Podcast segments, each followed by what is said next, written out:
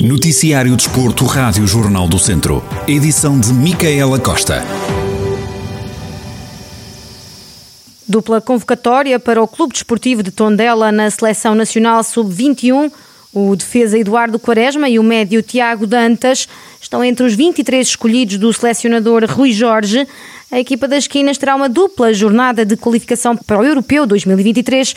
Portugal desloca-se ao Chipre a 12 de novembro, enfrentando depois o mesmo adversário a 16 de novembro no estádio São Luís, em Faro mais de 320 mil euros para as associações desportivas de São Pedro do Sul para a época 2021-2022.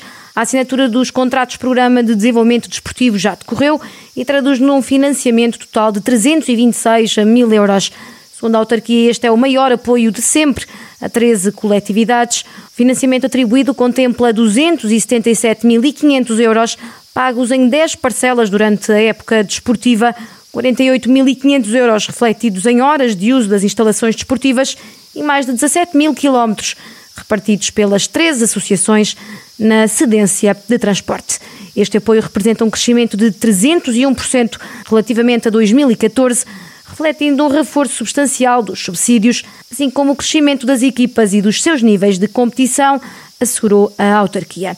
Ainda São Pedro do Sul, que recebe nos dias 19, 20 e 21 de novembro o Campeonato da Europa de Skyrunning Pisão Extreme. Em prova estarão atletas de mais de 20 países. A apresentação oficial do evento acontece na próxima semana.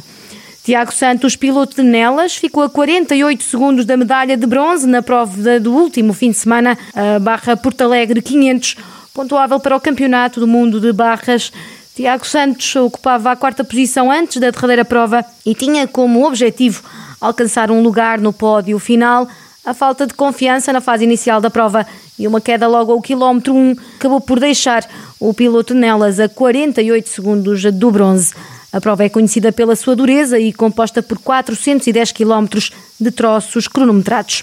No final da prova, Tiago Santos disse que foi bastante dura, não só pelas condições atmosféricas, mas também pela sua condição física. O piloto destacou que acabou um degrau abaixo daquilo que eram os objetivos, mas com o sentimento de que a equipa fez de tudo para os alcançar.